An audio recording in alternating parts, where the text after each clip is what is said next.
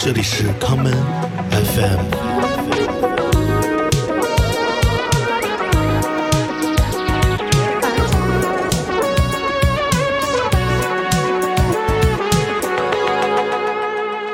哎，我是不是没有跟你说，在录之前，就是每期节目得放首歌？我说、没跟你说吧？我不用，我我听了莫子阳的，我操，你他妈还偷听别人的？那那你有想放的歌吗？在节目开始，我我有这个 Day Trip。嗯、对着麦克风念一下。好，我这期想推荐的歌是 Day Trip 这谁的歌啊？你没说呢。August。哦，OK，August 零八是吧？对对对，August 零八这首啊，我们听这首歌叫做 Day Trip。对，这是我最近在听的一首。好，我们先听一会儿再回来。Empty bottles, drugged up parties. Life's too fast to be this close. You do me just like nobody. Refill me whenever I'm low. Alcohol to my cravings. I won't change, I'm in my ways. My pride won't let me say sorry, but I can't let you get away. Oh, my eyes are closed, the battle's almost over. I'm broken, won't still open. Oh, you see shining stars, but my sins won't let me hold you like I don't know you.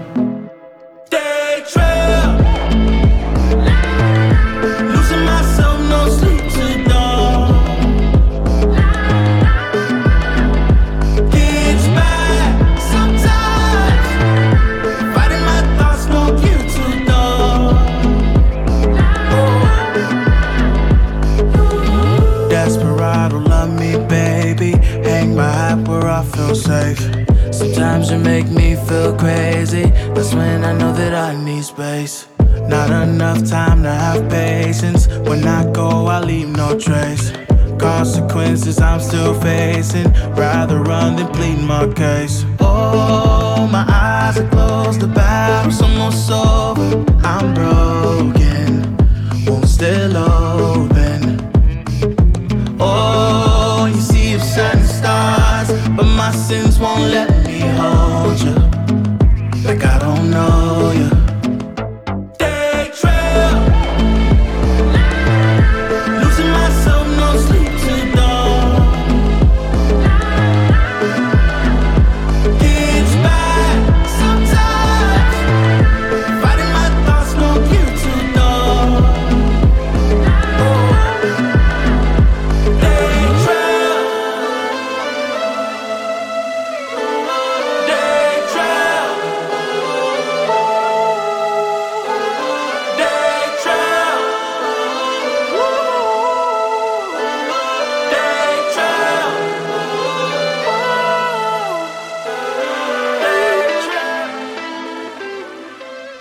迎收听这一期的 Come FM。今天来到节目中的，呃，是音乐人朱恩池 Z 嘎 Z。我们请嘎哥跟我们打个招呼。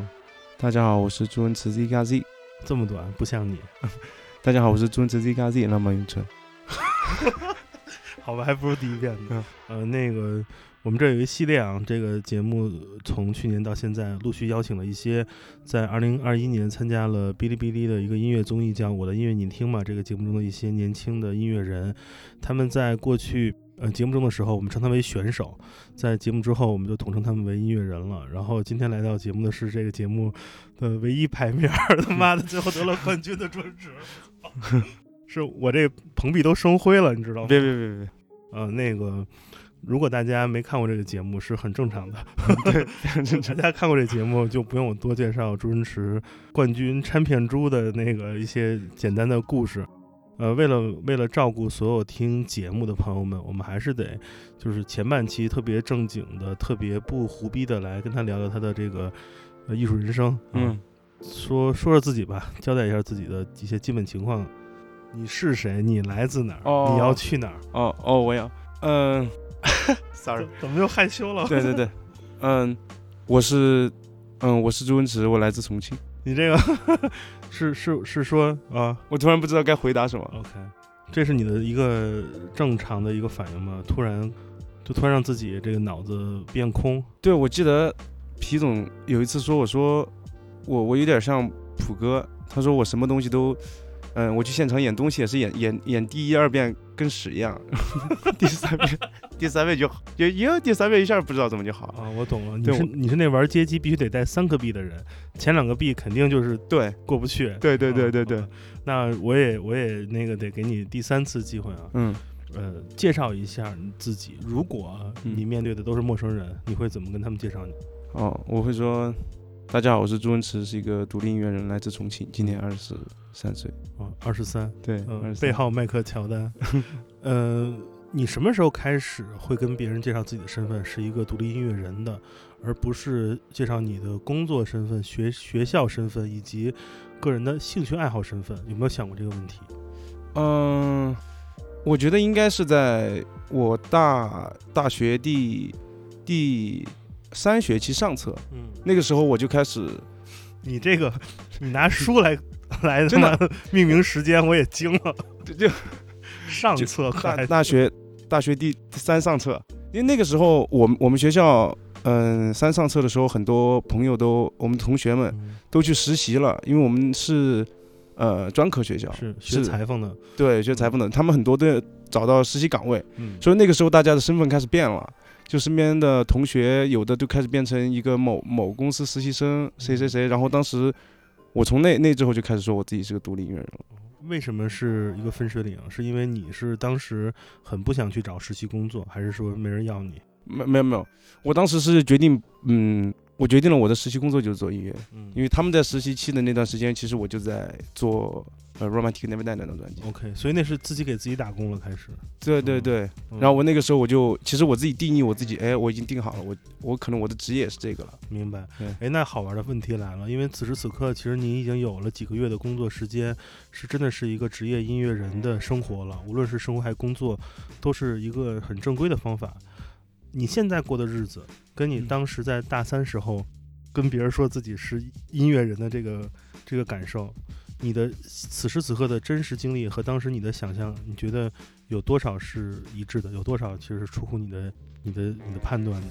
嗯，一致的是，嗯，可能我之前是想象自己会有会有这么一天，就是嗯我之前是一个自己干嘛，然后自己瞎干，也不知道后面会面临什么。然后我想象的话，心后面会有一个会签到一个正规的公司里面，其实很很落实。我就觉得，哎，也许我后面会被得到专业一点的人认可，然后会进入真正进入这个行业，而不是自己在这个行业边缘游走。游牧民族，当游牧嗯，然后。嗯，这这个是跟我的想象是一样的。嗯嗯，我也我也是计划就在这一年，嗯就就是二一年，应该是去年对，二一年。然后，但是有一点不一样的是，嗯，比我困惑可能比我想象的稍微多一点。我以为这是一个很很很很开心、很自由的人。的一个工作，一个岗对，位。我觉得应该会比我自己一个人做音乐更开心，认识嗯更多的人，看到更多形形形色色的从业的朋友们。嗯，对。而实际上，其实当工作真正来了之后，你会发现，其实每一份工作其实都是有自己需要面对的真实问题、客观问题，也有他自己能让你感觉还可以的那那一方面。对，我们来说说你的这个过去吧，嗯然后也是我比较想了解的。嗯虽然在节目中和有一些节目没有播放出的片段，我们都问过你类似的问题，你也自己主动交代了自己的那个儿时的 fantasy 幻想，嗯来讲讲这个小学时代的朱文池是一个什么样的孩子？呃，怎么形容呢？就是有点儿，有点二，对，真有点二。就是主要是我是属于那种，嗯，看了电影之后出不去的那种人。就是如果别人看了看了一部电影，或者说看了蜘蛛侠，然后可能看完了就看完了，嗯，可能一下午，我可能两天之内我都是蜘蛛侠。你两天之间都想 别人，我我我两我我我可能两天都出不去，对出不去，就是你出门见面手都是这样的。对，可能在哎悄悄在大礼堂上课的时候，悄悄手在这下面一直不停的嗯徘徊那个。OK，你是小学时候这样，人家都是中学二年级才会这样，所谓的中二病。啊，对对，你中二病是你是你是小学就有这个这个小病了，更小更小。其实小学前，嗯、应该是在学前班到嗯小学那段时间，我已经明显感觉到自己有。这些被人们创造出的故事，无论是电影或者动画，这些故事吸引你的点，是因为你你觉得是你想成为那样的人，还是说那样的不同的体验的人生有趣，才会让你有这种现在说嘛，现在有个词叫沉浸式，嗯你这个就是超级沉浸。嗯，对，我是觉得我因为我们我们那个地方可能有点单调，平时接触的东西比较单一，然后你通过看电影、听音乐，能感受到特别多有色彩的东西，有色彩的人生，有色彩的人格，然后那些都吸引我，我感觉，哎，我只是感觉我好像。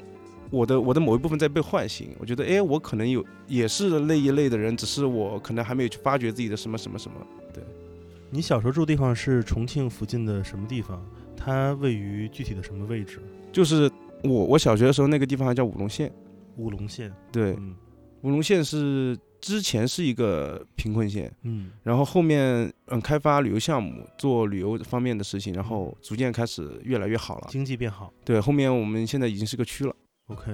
对，你说你小时候当时觉得很单调，嗯是因为呃生活本身比较单调，呃两点一线的生活，还是说呃整个除了这些上学之外的一些其他地方没有地儿可去玩儿？因为就是我们所有人小时候最喜欢的地方，一定是什么玩游戏的地方呀，嗯或者说能看能有意思的地方等等。我前不久因为工作关系，也是演出去了一个很很偏远的地方，就是基本是人口也就几万人的地方。嗯然后去了当地最繁华的一条街，就是一个游戏机厅，嗯里面充满了学生。嗯，那个当时感觉，我感觉二十年来从来没变过的样子。对，因为我觉得我的单调是因为我当时，呃，你要说游戏厅，我也去的少，我好像不是那么感兴趣，然后其他的又没什么事儿了。就是属于这种单调，就是你不去游戏厅，那你就完犊子，没得玩了。你是独自玩，对你，你说，对你，你你你，如果你说去图书馆看书，嗯没那个氛围，你自己自己自己有点不太认这事儿。真的小时候看鸡毛玩多好呀！对，明白了。所以那上了中学之后呢？中学之后有什么嗯改变吗？你还是这么如此中中学最大的一个转折点应该是叛逆吧。嗯我中学开始开始有点儿有点儿叛逆。嗯，我我我我中学、初中我念了三个学校，其实辗转念了三个学校，就是因为呃有点有点闹腾，当时就就感觉上次建筑哥给我们上那课 make some great noise，、哦开始开始 make some 还没有 great，啊该开始 make some noise 了。这可是保密内容，对不起。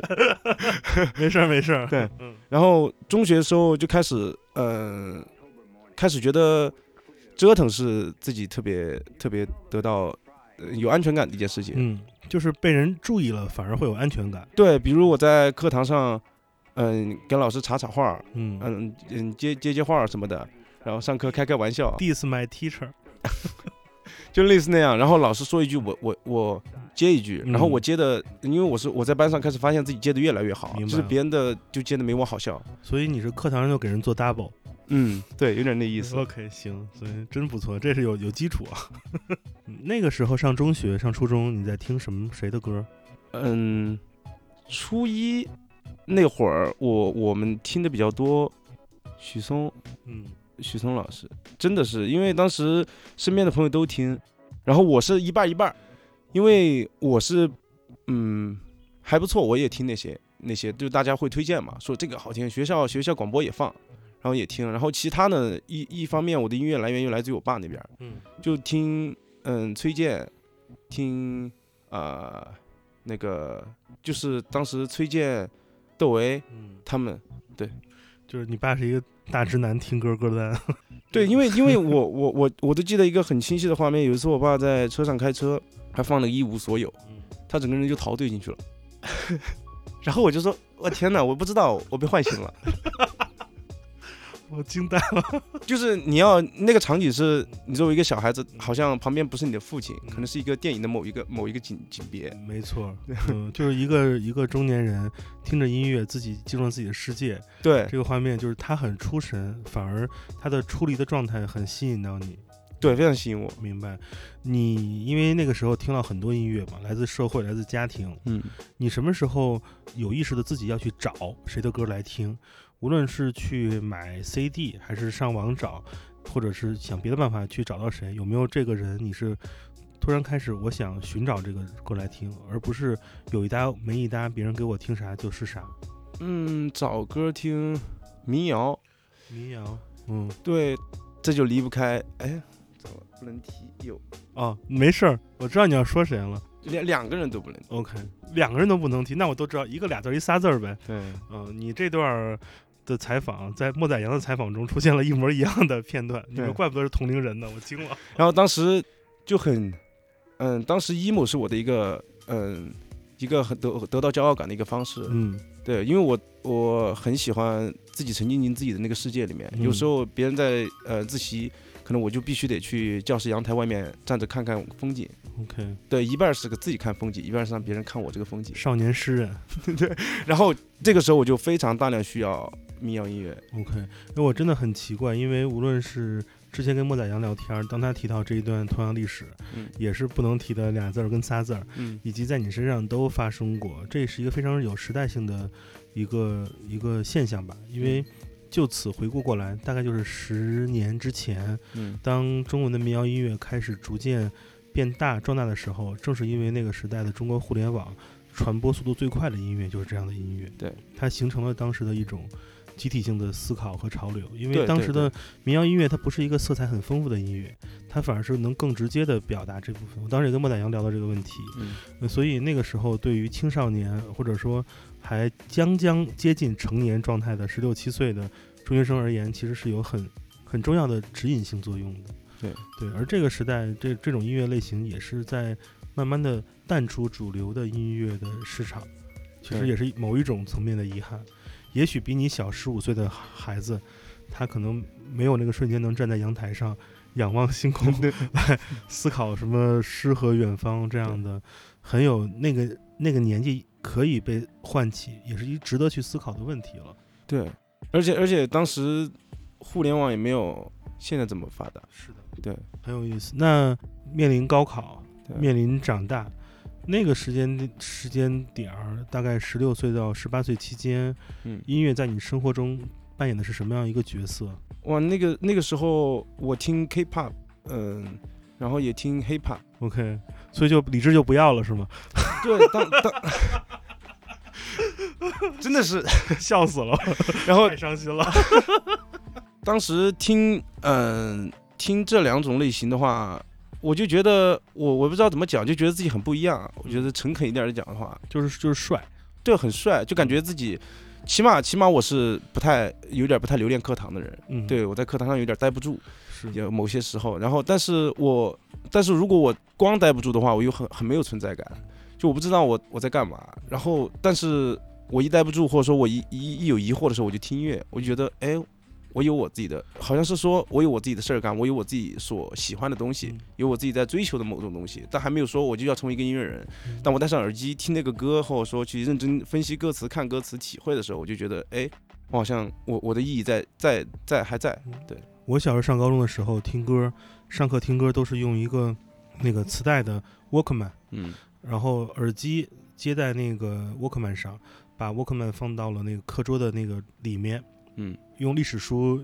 挡着，然后耳机的线呢从校服的衣服中间穿过去，再从校服的袖子里面穿出来，选择其中的左耳耳机嗯。塞到耳朵上，然后同时用手捂住下巴、脸和耳朵的地方，假装在若有所思的上课，嗯。实际只能听到一个单声道的嗯。一个一个音一个录音。对，我当时其实还不懂录音技术，这个立体声嘛，嗯。我发现有的歌为什么这首歌只有音乐没有唱，或者唱很小。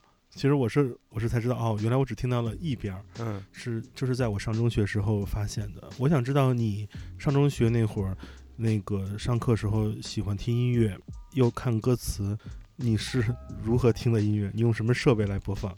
嗯，手机手机，对真他妈幸福。已经有手机了，我当时是一个诺基亚的那个，嗯，下面是全键盘的，哦，对，那那款当时比较风靡，我我用的都是当时用的比较多是，嗯，哦，那是更早一点的，爸爸妈妈退休的手机，OK，对，后面又有自己的智能手机，嗯，对，用那个来听歌。那也是上课时候听吗？我上课的时候睡觉，其实主要上课，我我听歌是需要一个，当时比较喜应该不是需要，就是比较喜欢一个环境，要么我去阳台上站着，要么我在走廊我拽着，你这个够事儿的。那些音乐你是如何把它放到手机里？你是去网上搜完下载？对对对，下载。我当时用 Smartisan，OK，对我当时我是锤粉，当时嗯我用 Smartisan，我我代代换，初一代，你这个代沟出现了。你用锤子的时候，呃，还在上高中，嗯，而那个锤子第一代发布会我在现场。真的啊，对啊，我就从 T 一买的。我是我是在，我跟王硕就是那个你见过王硕，咱们录节目，嗯，对，我的好朋友，我我们两个是上过罗永浩的英语课的人，我因为我们不是那个专门去就是上英语课的，嗯。我们是另外一个我们的好朋友武三五，他当时负责教育这种新闻报道，嗯。他拿到了很多新东方的听课证，嗯，然后我们两个呢就是就为了听相声，用那个证去听了新东方的课，嗯。课间的时候被罗永浩叫住，说说你是不是建崔，你是不是王硕？我知道你俩，我都知道你们要来，说你们上课别闹啊，下一课赶紧走。我们是那会儿认识罗永浩的，嗯，结果你你上学能用到他的手机，我我当时是我们那个，甚至是我们班里吧，小一点儿嗯，我是我们那个嗯 s p a r t i s o n 品牌的推广大使。我我跟你说，我我们班上，你这叫校园传销，我们当时我那个手机其实呃那个品牌当时宣传力度没有那么大，嗯，当时我们班上居然能出现四到五五个用户，都是我安利过来的。好吧，我把这段剪剪剪出来给他发过去听听。然后，然后当时我就是我得把歌从音音乐下载嗯下载到嗯 Smartisan 的播放器里去，是因为我用我用那个播放器，我喜欢那个播放器。对真好，可惜产品都不在了。对，然后我是当时那个事情出现之后换的手机。OK，太厉害了。嗯，那这些喜欢音乐或者说上课睡觉影响你高考吗？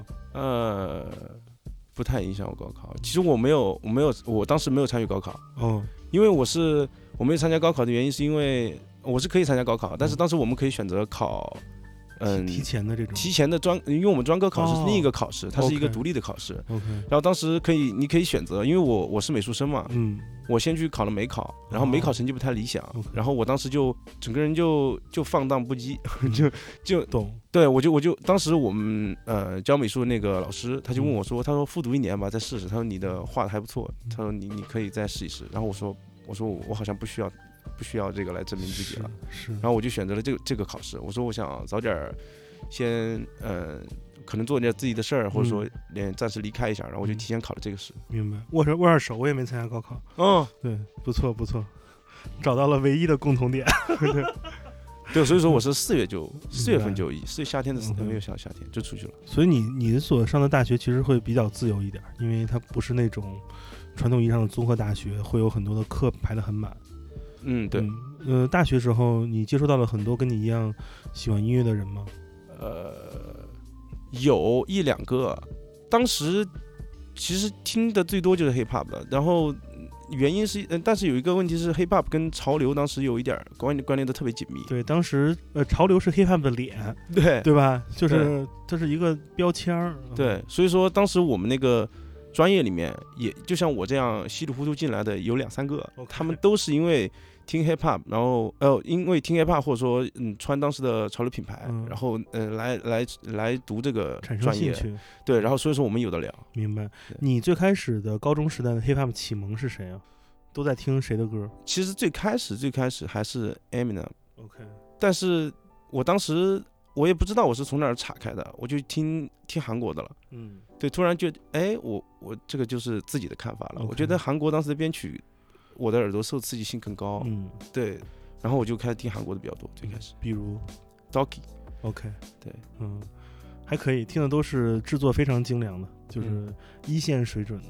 对，嗯，上大学之后，其实毕竟男孩子嘛，嗯。对，就是男孩子的兴趣一般都是随着离开中学时代，就会把一些较为直男的兴趣，慢慢的在转向较为正常人，什么体育呀、什么游戏啊，就会慢慢的被一些呃有物质属性的事情所包围，嗯开始爱美，嗯，开始喜欢更多就是能能包裹在你的思想范围之外的一些事物了。嗯呃，因为我想知道大学时候你在大三有过一个判断自己想成为音乐人，也开始做音乐。嗯在这之前，我如果抛开学校的这些学学业之外，嗯你是如何产生这个想法，要做音乐，而不是嗯，因为喜欢音乐人有很多嘛？对对大家对对对，有人成了那个就是演出的这种演出小灵通，嗯什么都看；嗯有人也成了这个音乐这个很懂的人，嗯有人也因为音乐开始做其他像潮流服饰等等都有。而嗯做音乐这件事儿，其实属于音乐文化中最核心的一个事儿。嗯，你是怎么想到要自己做的？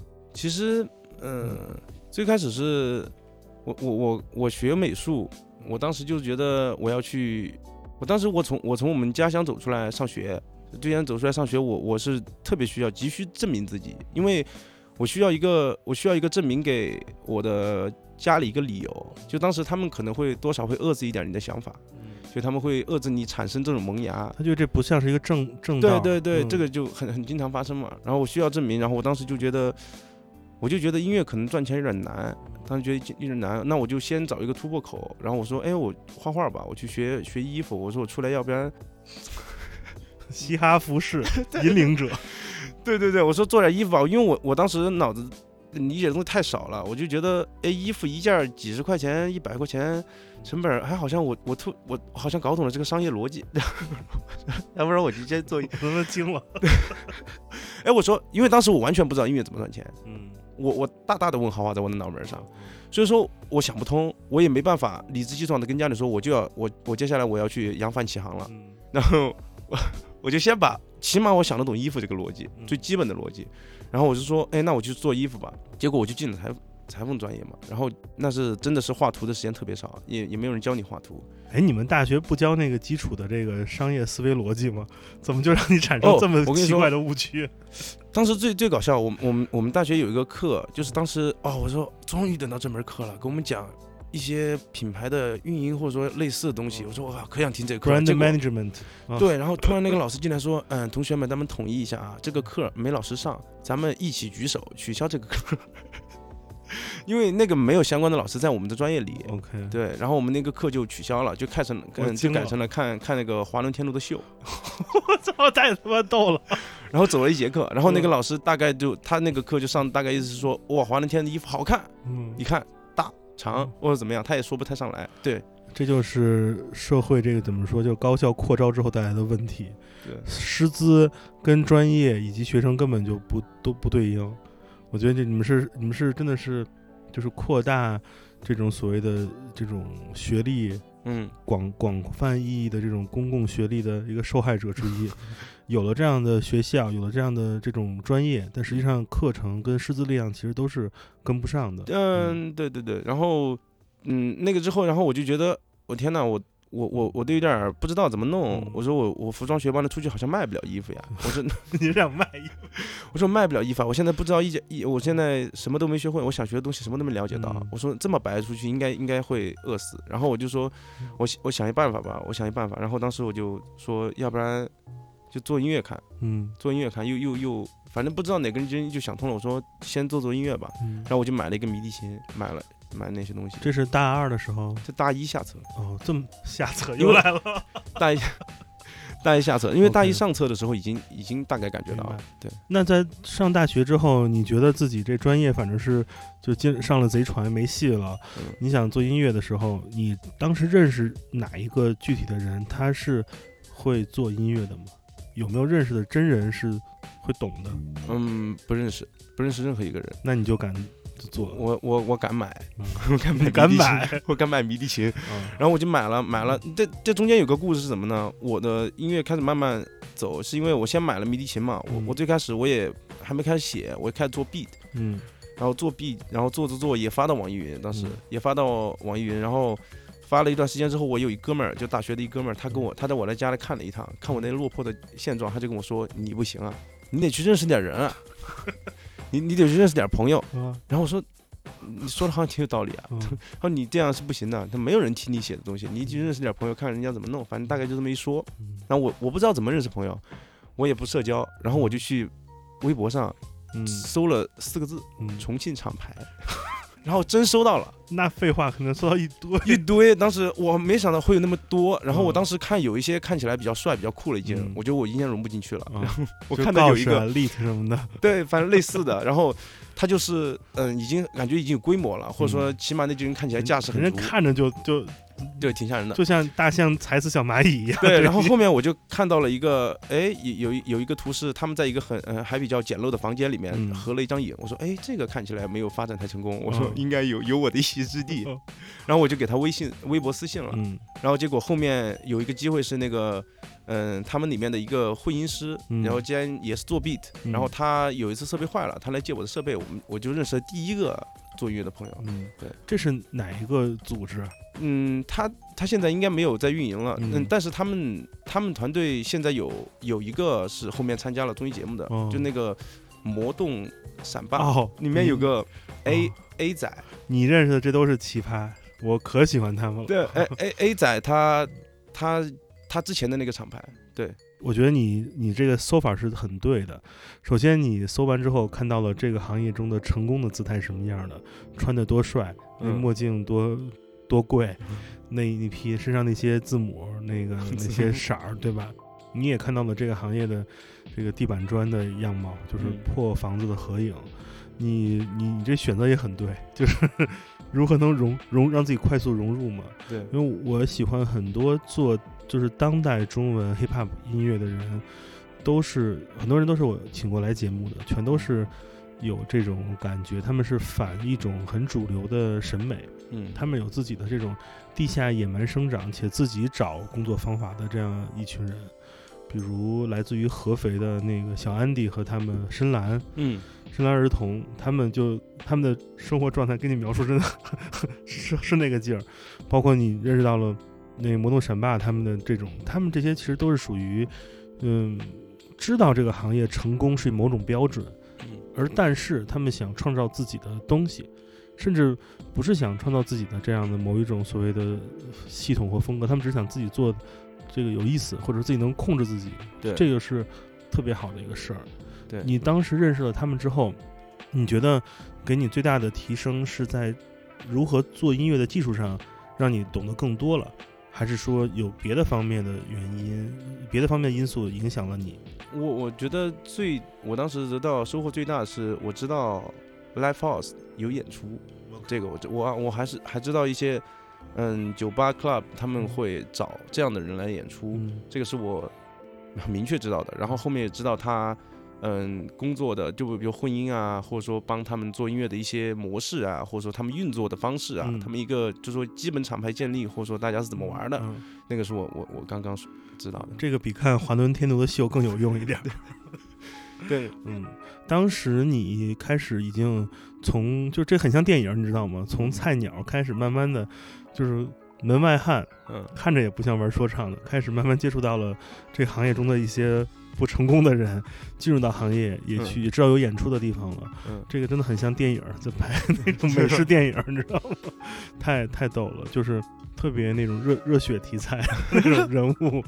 当时你进入这个圈子之后，你看的第一场演出是谁的？还记得吗？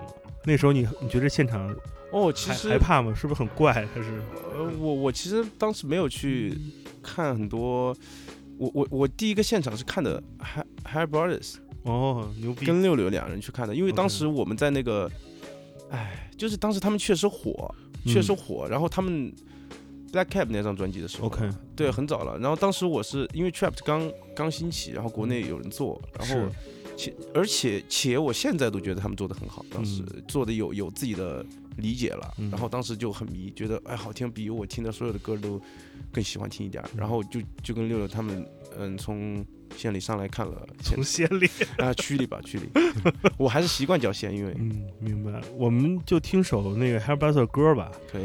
听首歌，然后让大家回到那个当时那个那个年代，刚刚开始有、有有这些对中中国西南 trap 的年代。，对对我们再回来聊聊那个长大成人之后的故事。，OK，这节目怎么做得特别像那个法制节目？我感觉。呃我们选一首歌来听。我们听 Black Cat 里面的 Don't Kill My Dad。Yeah，别想 kill my vibe，Yeah，别想 kill my dad，Yeah，今天发生的一切我早就有预感，Yeah，别想 kill my vibe，Yeah，别想 kill my dad，Yeah，shining like a motherfucker 走上红地毯，Yeah，抱着头拿起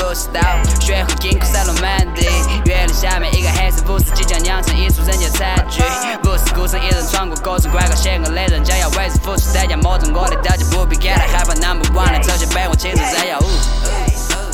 Bitch, don't kill my dad. Yeah, I can feel your energy 像狮子落般。Yeah, bitch, don't kill my vibe. Woo, bitch, don't kill my dad. Yeah, the closing animal 将文明不随地吐痰。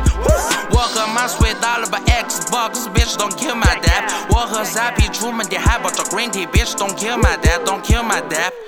Dap 在公共场合具有神奇作用，古典一种 Dap 开个门都没空，一天不 Dap 的不行会狗子痛。Bitch don't kill my dad，bitch don't kill my dad，从成都飞到涩谷买件衣服换，bitch 你不管，bitch don't kill my dad，bitch don't kill my dad，别着急问我时间怎么那么慢，麻烦事不断，三分钟快速打造对手，不停任何借口揭穿所有阴谋传说中，材料都是经过通过设计拼凑穿上，开始引导带我冲向终点，关键存在的风险，保持状态到永远，狂风掀起了龙卷，一切归零和重演，bitch。Bitch don't kill my vibe。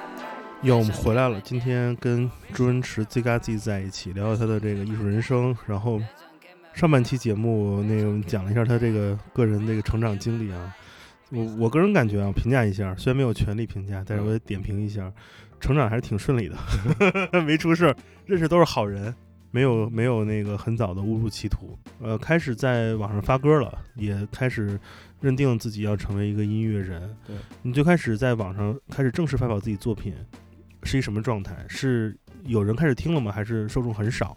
都是谁在听？你是否会关注这些评论，嗯认识这些听你歌的人？最开始，嗯，发的没有人听，都是因为当时有一个现象，就是很多独立音乐人或者自己的那些 rapper 开始做自己的作品。出来之后，其实就是亲戚朋友在听，身边的朋友在听，然后转的话就是朋友圈，但是你会觉得很满足，你会觉得好像全世界都在听。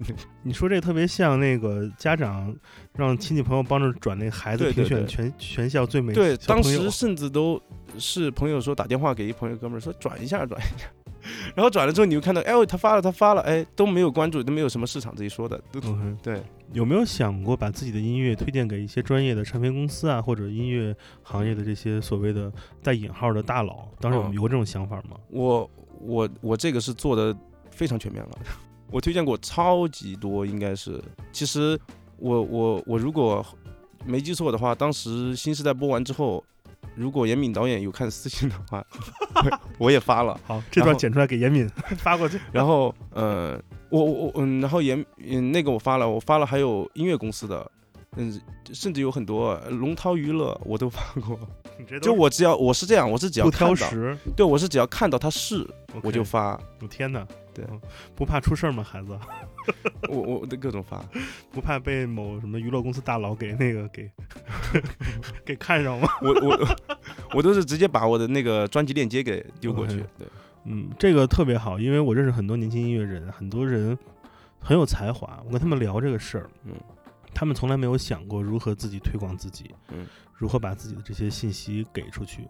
而这个事儿，你知道是从嗯六十年前、七十年前，在一个唱片工业很完整的这个体系中，就是一个音乐人必须要做的事情了。把歌做出来上线，当时他没法上线的，是录完 demo 之后，你仅仅完成了工作人的百分之十的工作，后面百分之九十的工作都是在想办法如何让别人知道自己。当时做这么多介绍，转这么多，有什么一些好的反馈给你吗？还是全都石沉大海了？石沉大海了，石沉大海了。嗯然后唯一有一点儿有一点小起色，是因为我跟嗯六六，我们两个人当时我提议，我说我说不行，这宣传没有宣传渠道，我说我就跟他认真的开了场会，我说你我说你没有发现个问题吗？这么多音乐人，我们嗯嗯综艺节目也有，就很多歌它就是没有一个，我觉得当时我就觉得差媒体平台，因为我觉得自媒当时已经很多了，但是。嗯，缺少一些这样的自媒体，然后我就当我们做一个这样的自媒嘛，自己也可以发，也可以帮别人发。看到了市场空白，对对对，然后我们就做了一个抖音账号叫“无耳男孩怎么怎么写？无耳，没有没有耳朵的男孩，。哦乌尔乌尔呢？对我取的一个名字，我叫无耳男孩。然后我们当时就做了一个抖音账号，我们主要就是把，嗯、让六六把一些相关的视视频素材和歌配在一起，然后去推荐发到嗯抖音里面。嗯，然后当时我们的粉丝有有，嗯，我当时第一个获得一一万赞的就是我自己的歌。我我之前有首歌叫八三零，当时还是呃用用 beat 的时候嗯写的一首歌，然后那个歌就突然有一万个赞，嗯然后当时有突然发现有人开始听我歌了，然后那个账号后来我们不停的把我喜欢的歌往外推荐，然后发现他们还挺喜欢的，然后后面粉丝也涨到六七万，嗯，对，然后号卖了吗？号没卖，六六六六想卖，我没让卖，我说留着吧，留着。错过了那个，错过了怎么说变现的最好时机。对，都不知道往哪儿卖呢。我 OK，其实你你是一个我这个商业奇才啊，真的嗯真的，我觉得一个音乐人能想方法宣传自己，并且有方法，嗯还有所成功，其实是一个非常非常不错的事儿。因为我觉得这个就是就是这个时代音乐人一定不是活在自己的小的范围里面，就是闷头创作，嗯，创作。能带来很多结果，但是公众和你结果的关联性是一个决定你的这个创作是否有价值的问题。这个价价值不是价格，不是说你因此能变得很贵，嗯而是说价值是让人们认可这个时代音乐它存在有效的一个很决定性因素的事情。对，因为我们的时间被剥离开了，我们的生活是碎片化的。如何判断这个人值不值得听，或者说这个歌值不值得听，就是因为嗯。社会有一个公共价值的观念。嗯。举例，比如说马思唯，可能因为他有了商业价值，对。或他有了音乐价值，他无论是给别人制作，或者自己出歌，甚至是拍商业广告或者 feature 在别人歌里，他有了一个价值之后，就是获取的是公众的一个关注度跟时间，对，也就才有可能被播放，对。所以这个是一个很难很难的事，需要很多的事情来决定。对我我当时嗯就觉得，我当时想想的一个问题，我就觉得，我当时就在想一个很根本的问题，我就说，哎，你说这么多，老说歌不行不好听，说什么？我说问题在哪儿呢？我我当时我我一点都不信说没有好的音乐人，没有没有有意思的音乐人正在尝试做这件事情。我觉得肯定有，他们都躲在哪儿了？那问题在哪儿呢？我说肯定是宣传，因为我觉得那个我当时觉得那个像抖音这样，我觉得它就是一片一片空间，就看谁挤了，完全往再往里面挤，每个人用不同的方式在里面挤。那我就说白了，这些独立音乐人可能没没找到自己对的方式往里面挤了，没有挤掉那些空间，没有把那些空间给我们自己了，那他们听不到啊，听不到那就，那你说他们真的听不懂吗？我有时候不太相信说。这歌我听我就不明白，无字天书。我觉得 原来这好听，我我我有时候觉得，哎，其实好听就是好听。其实就连我爸爸妈妈有些我自己觉得那样的歌，他们说不上来啥，他们也嗯，觉得还好听。所以说我当时就说，哎，我去做宣传这样。所以认知很重要，就是，嗯、标准是个人的，但是对一个公共事物的认知，如果拿到一个最大公约数，很容易把你的音乐解释给别人，或者让别人能能知道你的存在。对对对对。呃，上你说上综艺节目肯定是一个很好的方式。对，你也在看了那个新时代之后，也跟联系了导演，对吧？这对咱好友联系。没事，我跟你说，今年肯定你能见到严敏的。我我跟你说，到时候现场问他，他严敏肯定装无辜啊，我不知道，哦肯定严严严导那个我发特别多，我应该发了。我当时自己给定定一个计划，嗯因为我当时看一些美国的 hip hop 题材电影，嗯，那个也深受震撼。然后我觉得要持之以恒，要有那个劲儿。你这正能量部也太 逗了。对，然后。然后我说必须持之以恒，然后我当时就说两天发一条，两天发一条，发同样的内容。我说总有一天他会发现这个人发这么多干嘛？点开看，我把你哦拉黑了是歌。所以你因此因此知道音乐综艺是一个方法，让自己可以被人听到。嗯那去年这个节这个节目《我的音乐你听吗》，你是如何知道它的存在？你是怎么怎么来加入进去的？哦，这个当时特别美，特别美妙那个场景。嗯，我们当时那一年我是这样，呃，二一年嘛，就是二一年，我觉得我我是我宣传渠道什么我都试了，但是还是没有达到一个质变的效果。然后我说今年肯定得，说白了就得试一试综艺了，因为我我看到的就是综艺，那些很多人上去之后会比较快速的，呃，获得一些东西。然后我说试一试综艺吧，然后当时就试了很多相关的节目，然后都没过，都没过，然后想到整容了吗？当时 哎，我真的，我都哎呀，算了，我自己就不说了。我说你说吧，我给你剪，没事儿。我当时去面明日，嗯这有啥不能说的？哦这可以说啊。哦，我当时去面明日，嗯特别逗。我我我从我本来在西双版纳旅游，当时我自己嗯帮别人做婚姻，然后呃嗯做婚姻，然后自己攒了一些钱，然后我就去西双版纳旅旅旅游了段时间，嗯然后旅游的本本来还可以玩两两天的，嗯然后突然我在重庆的一个一个呃负责演艺帮我们连接演出的一个姐姐，她说明日来重庆了，去试试吧，感觉特别适合我，我连连忙买了机，我会我把它当成很大的一件事儿。然后进去之后呢，她也不让放伴奏，嗯就给清唱。嗯 我那歌儿，因为你有编曲嘛，你编曲加进来，它才能完整的体现你的想法。我清唱跟儿歌似的，我当时自己都 给自己唱没气儿了，我我在 唱啥呀？我然后杵的那个人场地又很空旷，然后就一一一声抑扬顿挫的声音从里面飘出来，然后那个人就对我特别没兴趣，少年宫，然后他就对我特别没兴趣，他说你能。你能别唱这种 melody rap 吗？你能给我唱点其他的吗？唱点别人的作品吧。我说我给您唱一首三个字的作品，三个字老师的作品。哦哦哦，然后就唱了一首，嗯是什么？是是有有草原有马的那首，还是那个？嗯，乔，哦乔，哦，好对好懂了。哦然后，然后唱了之后更糟糕了，因为那个作品它是这样，它它不是一个说体现唱功或者说怎么样的一个作品，他们又听不出来什么，然后嗯匆忙的就把我叫回去了。嗯，然后后面呢，旁边有一个很高的哥们儿，嗯就我天呐，这感觉是一个模特儿。嗯然后过去之后，说实话，他好像没唱完，歌都没唱完，嗯飙了两句之后就开始，大家就开始看他的侧脸了。你转过去，我们看一下，哦，头发掀起来，我就哦完了，啊会所啊，然后我就完蛋了完了，我就我就明日会所啊，然后我就我就嗯那那个那面试就很糟糕，嗯自己没有过。明白。呃，那这个节目组呢？我的音乐你听吗？这节目组是怎么联系的？然后没有这些都没有之后，我当时就特别失落。然后有一天我们在吃夜宵，然后我一个自己平时做音乐的哥们儿，我们吃吃了一半儿，他突然把手从桌子下面举起来，一个大海报从那个公众号里面，嗯你看，我天呐，哔哩哔哩最新 S 加，然后我的音乐你听吗？我天呐！我当时那那饭我都吃的特香，后面多喝了两杯酒，然后回去这节目下饭啊，大家听懂了吧？然后我就我就我就回去就填表，就是那个嗯下载表。但是问题是，当时我记得一个特有趣的，就是他那个邮箱叫 报名一二三四，对，是的啊，你是吗？啊报名一二三四，我说这是 B 站吗？都没个 B 字儿啊，不对不对不对不是，我说都没个没个 B 字母的。嗯然后我我当时都心里很忐忑，然后就就填过去了。呃，有没有想到 B 站的面试会不会跟明日的一样？我当时真真没有觉得，我当时嗯，你就我自从难道没有一个对自己的一个假定，就是说，反正估计这些综艺选选角都差不多吧？嗯。是不是都是得这种过程？我我其实这个来面试的时候，我自信要比面试任何一场都要强一些，因为我我总感觉我看去年的节目看完之后，我总我总觉得我就觉得人好一点，嗯，我我心里就觉得人好一点，嗯。而且他们就感觉反正从去年的来判断的话，觉得他们稍微要要认真一些，正经一点。对对，我也不知道怎么形容，所以你是在上海面试的吗？对，在上海面试，嗯、你面试的那天是一个什么样的过程？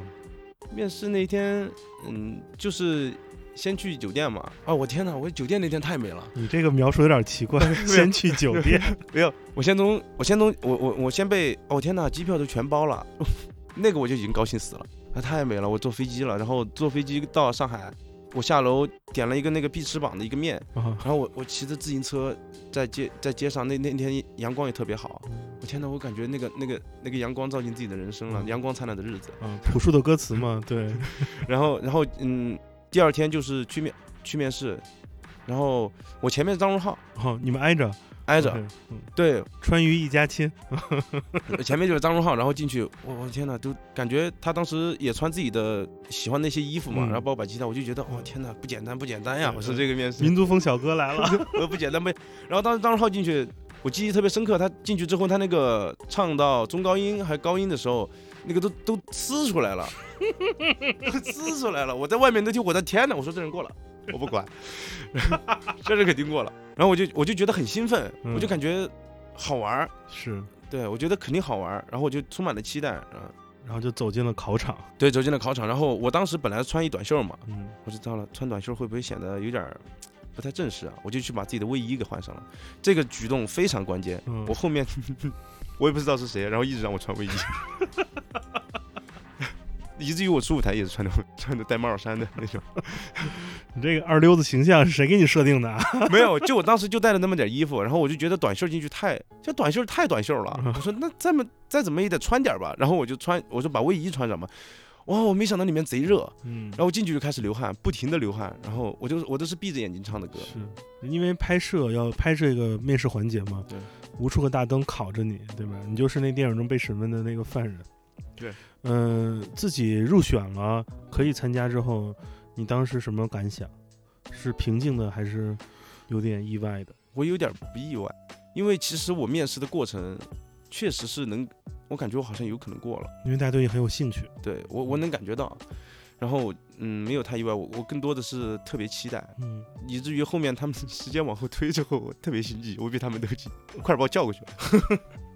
OK，嗯，参加综艺节目录制，尤其是这样一个节目，其实你第一次被人们所记住，都不是第一个舞台的歌嘛，在舞台之前，就有一些来自于编剧老师对你的设定，其实被人们注意到了，嗯就是与世无争的老大爷形象就出现了。嗯，那个是你一个很日常的状态嘛，就是对对对放空，嗯对，那个是。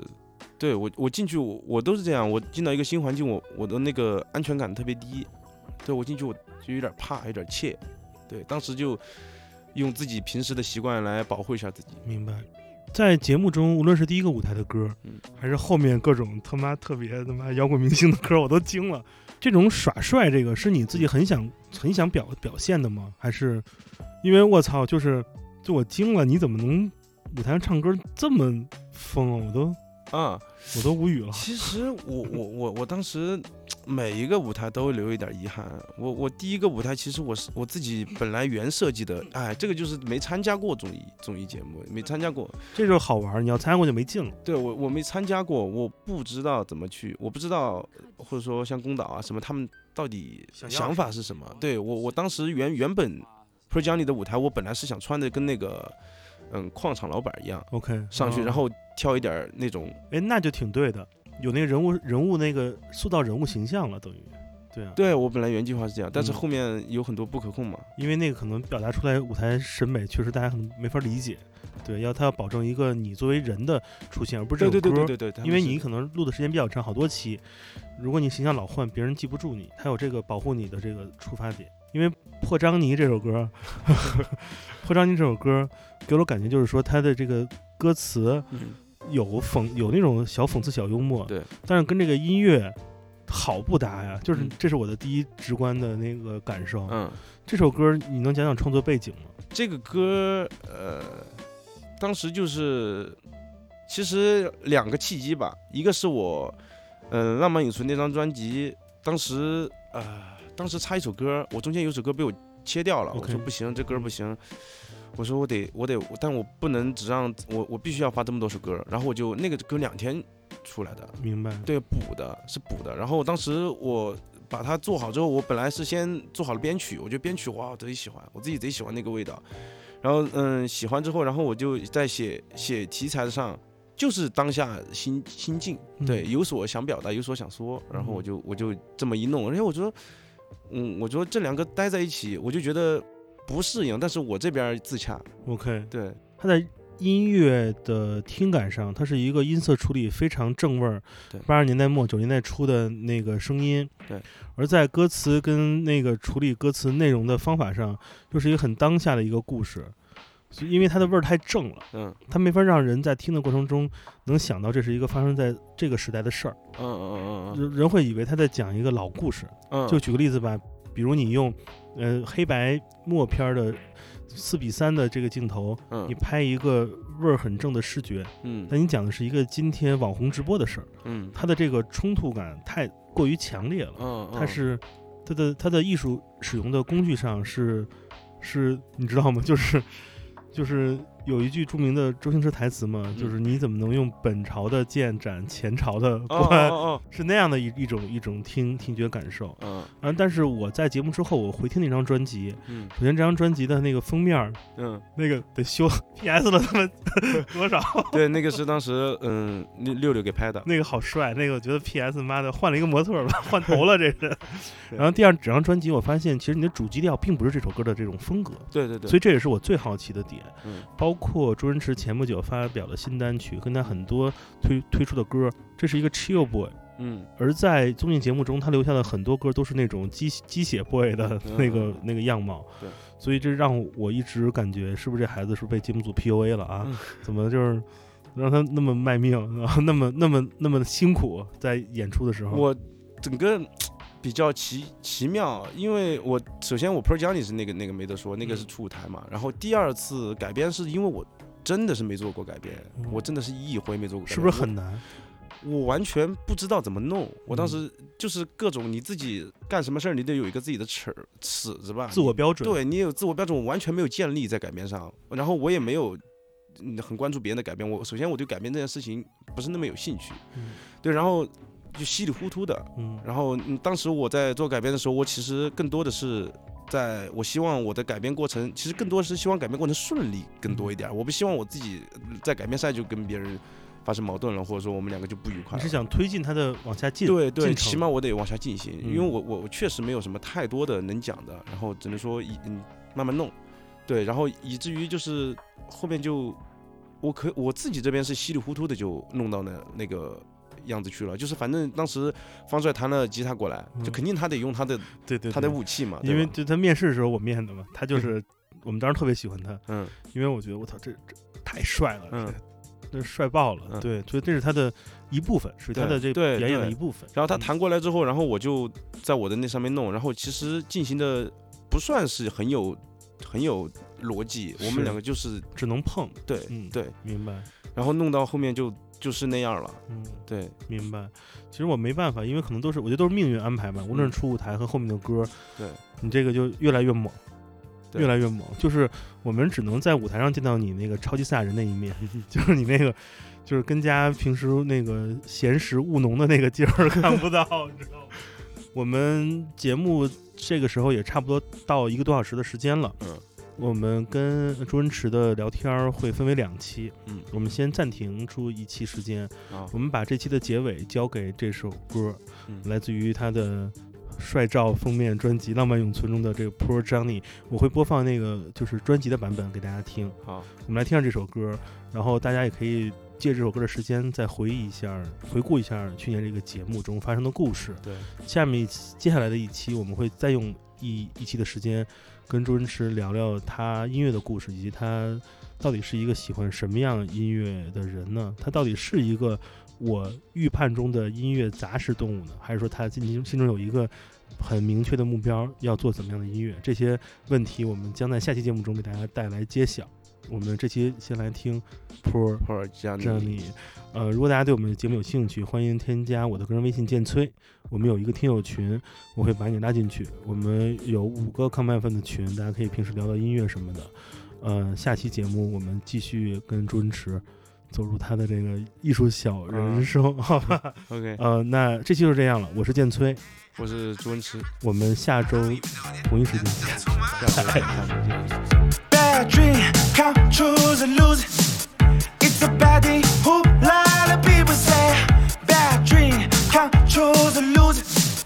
It's a baddie who lot of people say. Want money and to follow a dream, he wants his city goodbye. 每天回家自己赚够了 care，对 trouble kiss bye bye。 Johnny loser, daddy is a loser. Mama loser, Grandma is a loser. So hungry, who can get the pen? 需要 money，哦，拉着 money。想有出息，出息买个房子住，是狗东西，造不出这几米布。临阵稍息，朋友介绍新的路，买支钢笔，画出一棵摇钱树。他好累，他 working day by day，喝的醉，他抱怨他害怕流出泪水，盖着被。 So what can I say, honey J? Bad dream, come choose and lose. It's a baddie who lot of people say. Bad dream, come choose and lose. It's a baddie who lot of people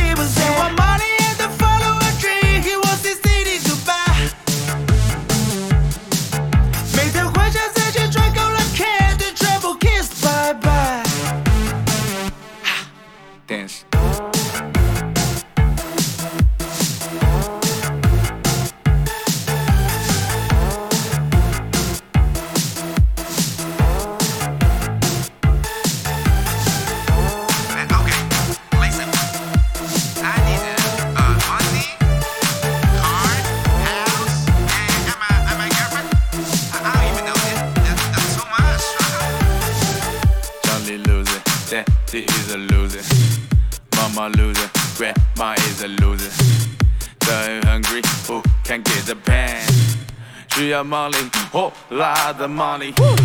一连来回几次家里建设南中路，不说话的 dad，妈妈教他学走路。后面有的鸳鸯，有的回来老的虎。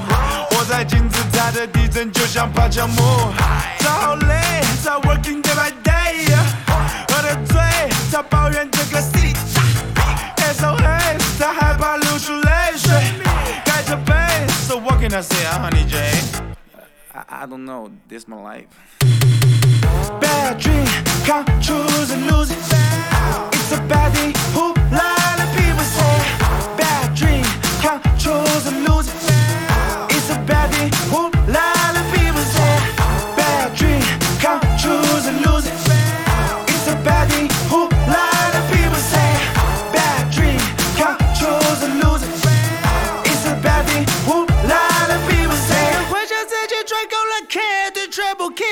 bye bye。Kiss bye bye。